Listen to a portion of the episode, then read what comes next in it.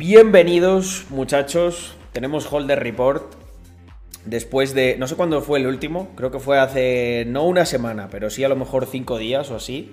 Vamos de vuelta. Eh, he estado viajando mucho estas semanas. Pero ya estoy mm, cancelando viajes, si me los proponen. Así que estaremos más regularmente por aquí. ¿Qué ha pasado en estos días, Carlos? Pues han pasado muchas cosas, ¿verdad, gente? Eh, lo primero, mandar un mensaje de tranquilidad. Porque mm, yo creo que la gente que es muy, muy seguidora de este canal y tal, ya le. Estos holder report no hace falta ni que mande un mensaje de tranquilidad, sino más bien ya directamente entrar a ver cuáles son las oportunidades.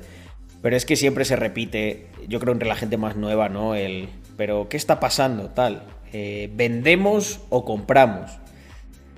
Yo lo tengo muy claro.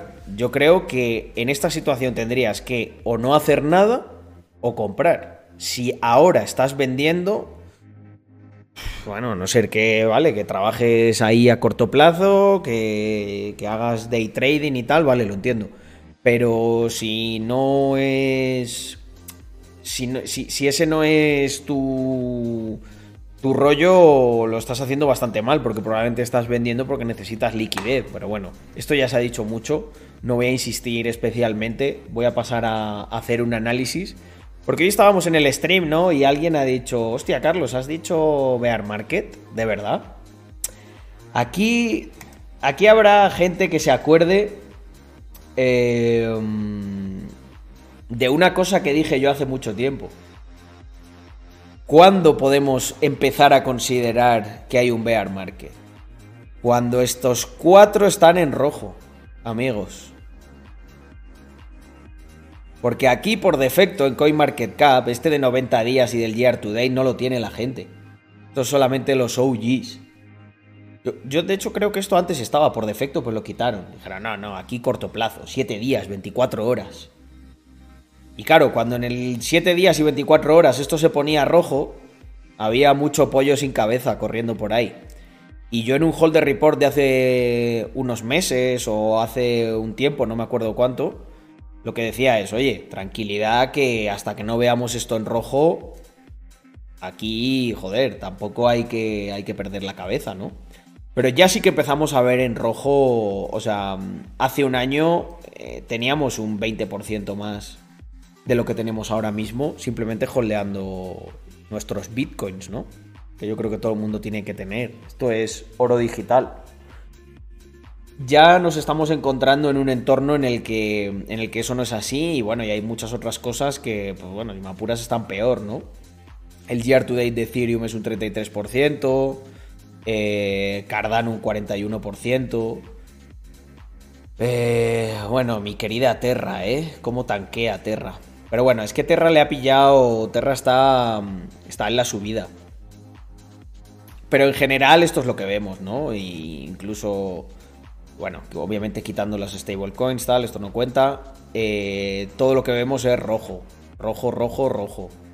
Con el year to date, con el 90 días, son los que yo más miro normalmente. 90 días y year to date. ¿Esto qué quiere decir? Buah, Carlos, plegamos, ya, nos hemos arruinado, adiós. Encantado de conocerte, fueron unos meses maravillosos. Pues no, amigos, si en este momento estás pensando en vender y en venderme a mí personalmente, porque si me abandonas ahora, esos que me estás vendiendo, aquellos, aquellos buenos ratos que pasamos juntos cuando estábamos en Bull Market, ¿no? Y que yo te decía, lleváis poco en esto.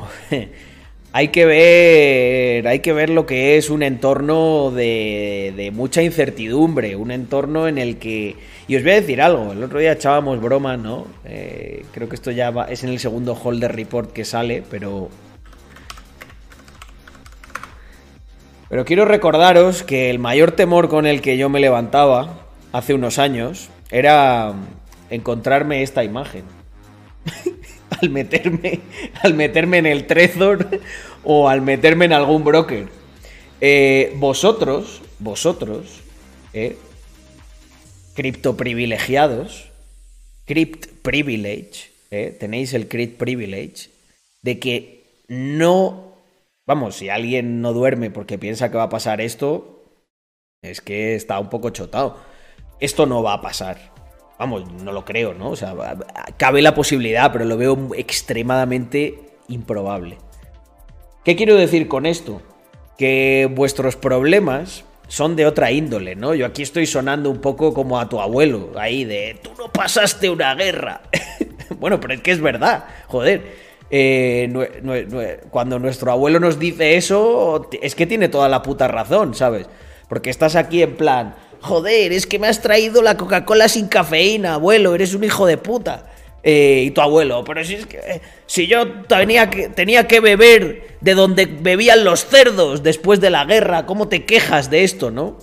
Pero claro, a veces estamos tan malcriados y, y, pensamos que, no sé, como este amigo mío, ¿no? Que entró por aquí y que, que había ganado en un bull market eh, invirtiendo en cripto y nos decía que, bueno, que iba a dejar los estudios y se iba a convertir en inversor. Yo me pregunto dónde estará este muchacho ahora, ¿no? Eh, ¿Qué opináis, gente? Los que están aquí en el chat, que estamos en directo, pásate por los streamings. Eh, ¿cómo, creéis que está aquí nuestro compadre, el, que se iba a hacer inversor profesional?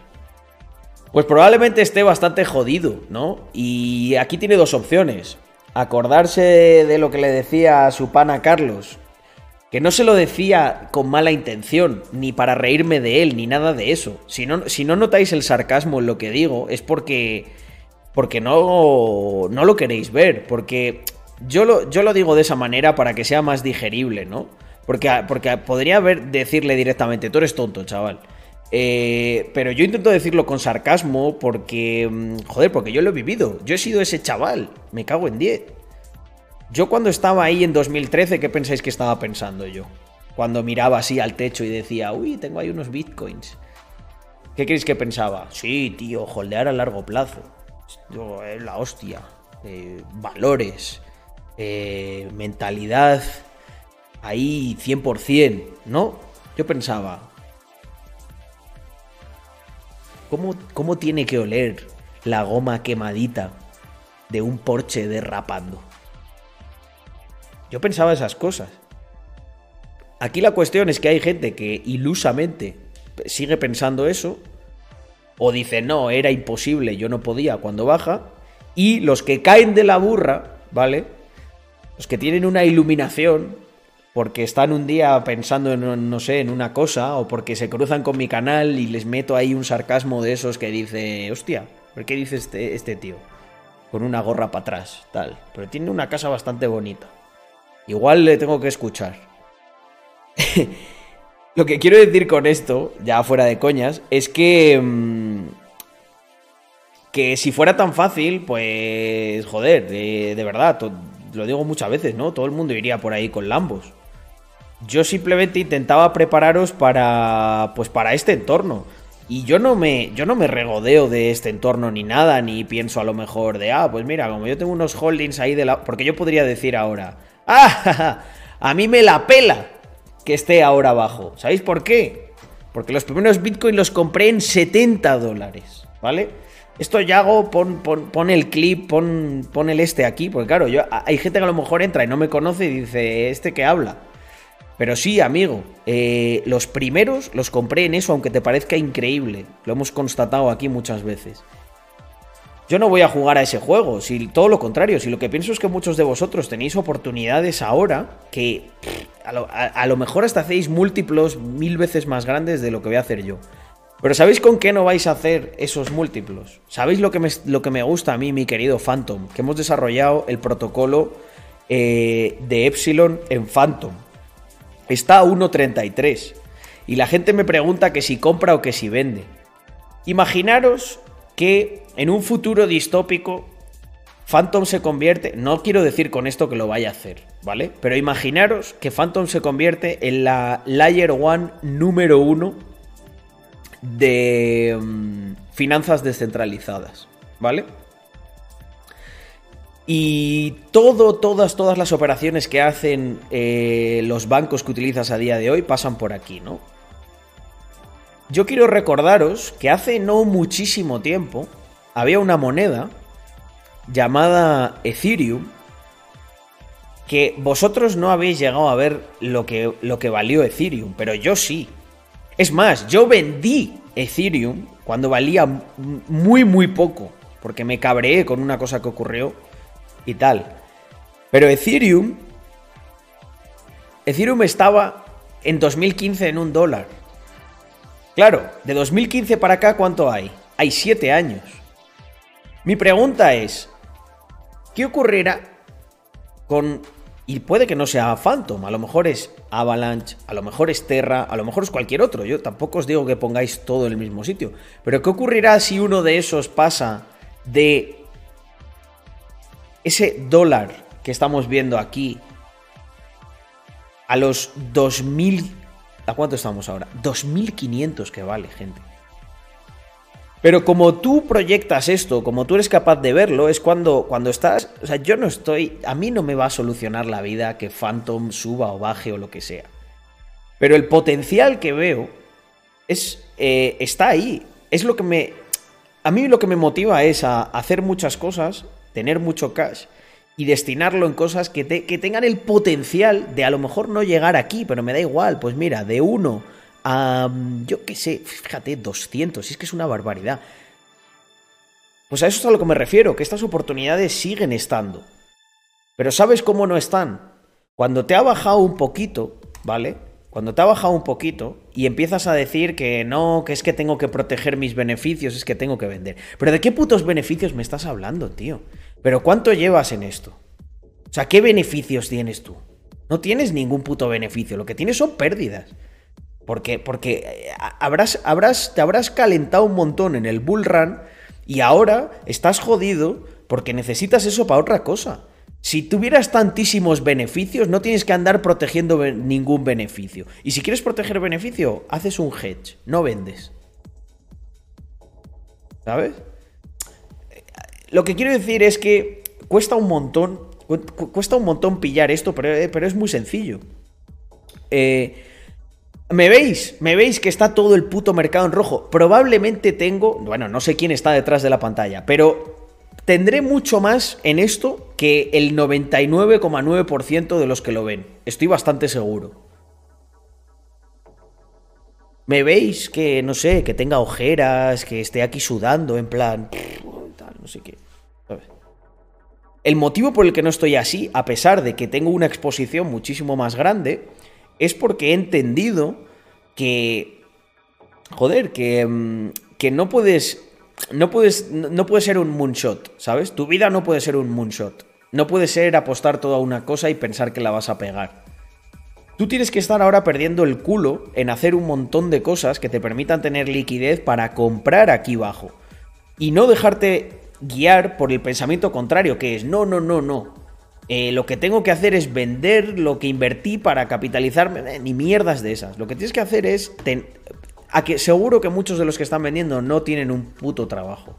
Porque si tuvieras un puto trabajo, como aquí a mi amigo José, que le van a pagar... Eh, le han subido el sueldo, no sé cuánto. Pero joder, le han subido el sueldo porque hace las cosas bien.